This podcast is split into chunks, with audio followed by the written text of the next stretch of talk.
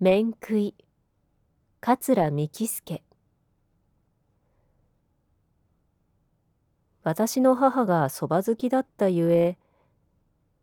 私も大変そば好きです。がその割に量はいただけません。盛りそばを二つ並木の藪のような軽く持ってある家のでせいぜい三枚というところですか。でも蕎麦屋の前を通った時あの何とも言えない蕎麦の香りが鼻に入るとたまらなくなります。商売柄よく旅行をしますが、仕事前に出される軽食というと、僕は必ず蕎麦を注文します。海の近くならとにかく、山の中で場違いのマグロに粉わさびの寿司などを出されるとうんざりしてしまいます。その点、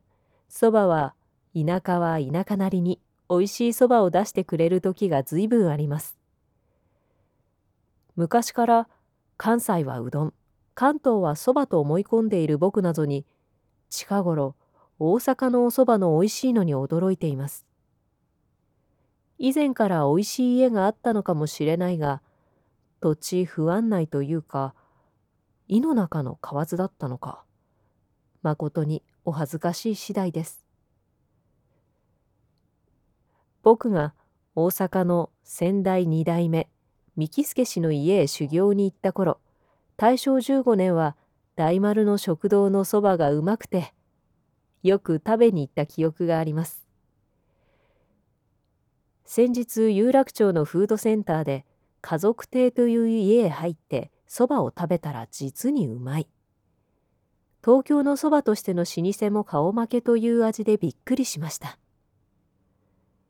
以来関西のそばの味に対して認識を新たにした次第です。僕が東京以外でうまいと思ったのは長野松本出雲などさすがに本場だなぁと思われる味をそれぞれに持っていました。東北線のホームで停車中に慌てて食べる味も捨てがたいものです。ただしうまいそばだというのではなく違った意味で。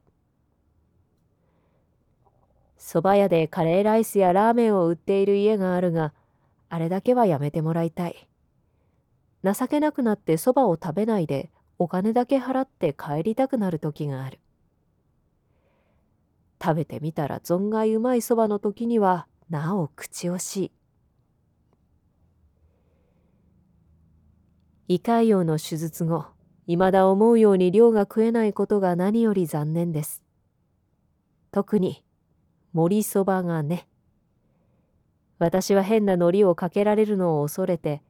大概はざるより森を用いております。